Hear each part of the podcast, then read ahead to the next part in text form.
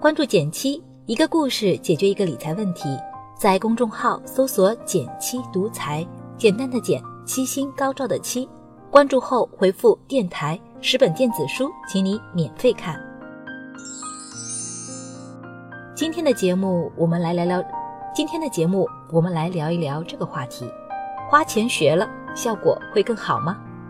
朋友金小胖的年末盘点朋友圈，有一句话吸引了我的注意。去年我花了六千多，买了三十九个知识付费产品，心理学、艺术、历史、商业，粗粗算来，我也听了快九千分钟的课呢。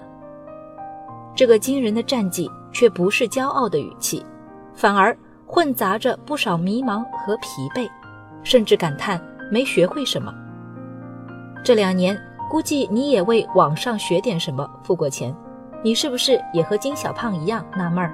为什么我花了钱，感觉还是没学到什么东西？到底哪里出了问题？新的一年，我们又该如何投资自己呢？你有什么学习的心得或推荐吗？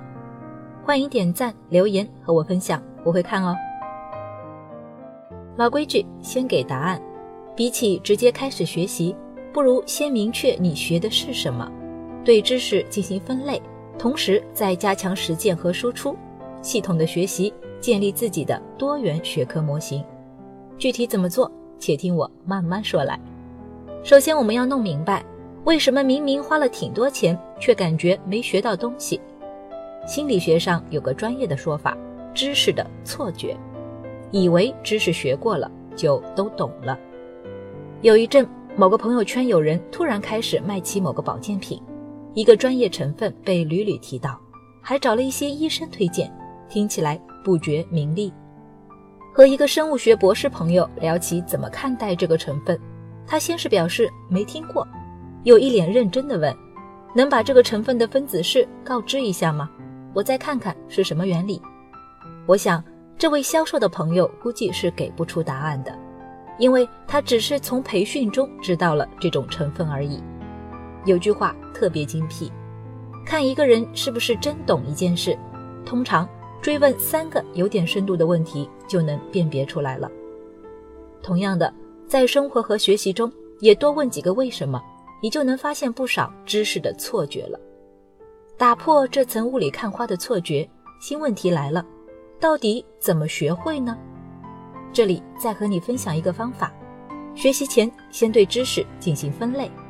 参考布鲁姆的教育目标分类学，我们可以把知识分为事实知识、概念知识、程序知识和原认知知识。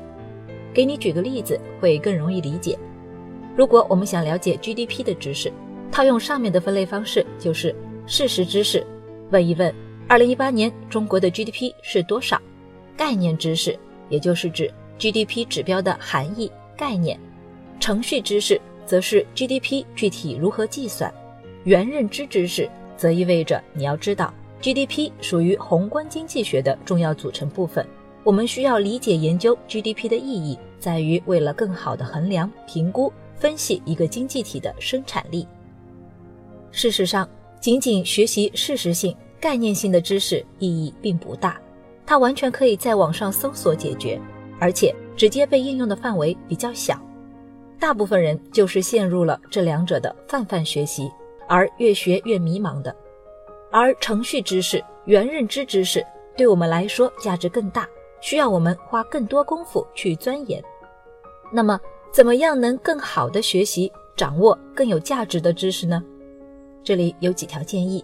第一条建议：加强实践和输出，试一试，学完马上就用。马上就交给别人。从某种程度上说，收听知识付费产品和看书都是一种吸收知识的手段，没有高下之分。不过，大多数人太注重输入，忘了另一个重要的环节——输出。在学习金字塔上，输入式学习，比如听讲、阅读等等，效率是最低的；而最高效的学习方式就是教给别人。所以在学完新的知识后，我经常会把它讲给其他人听，温故而知新。另外，我们还不能忽略一个重要的约束条件：时间有限。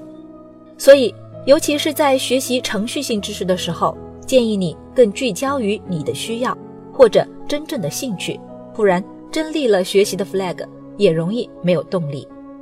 第二条建议是要系统的学习，这有点像捕鱼，你光有一根线，再长也捞不着鱼。但如果你能结个网，哪怕这网疏一些，也能捞起一大片的鱼。碎片化学习也不是没有价值，但咱们还是要把解决问题的相关碎片拼接成更完整的网，才算真的懂，真能用。你才可能因为学多了，拥有迁移思考的能力，解决更多的问题。第三条建议是要建立自己的多元学科模型。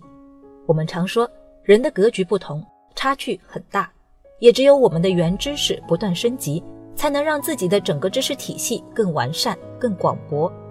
推荐一个比较好的方法，就是参考查理芒格的多学科思维模型。感兴趣的话，可以在《穷查理宝典》中进一步了解。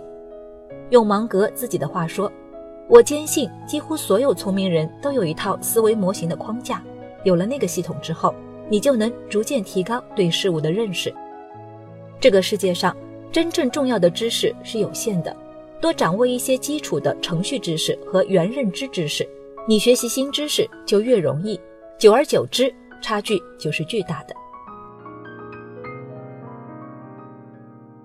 花钱买知识付费产品，本质上和花钱买书是一样的。先打破知识的错觉，学会用四个分类来精选学什么，再结合我们的三个建议动起来。以上就是我总结的一些学习经验了。新的一年。希望大家都能越学越不惑。好了，今天就到这里啦。右上角订阅电台，我知道明天还会遇见你。微信搜索并关注“减七独裁，记得回复“电台”，你真的会变有钱哦。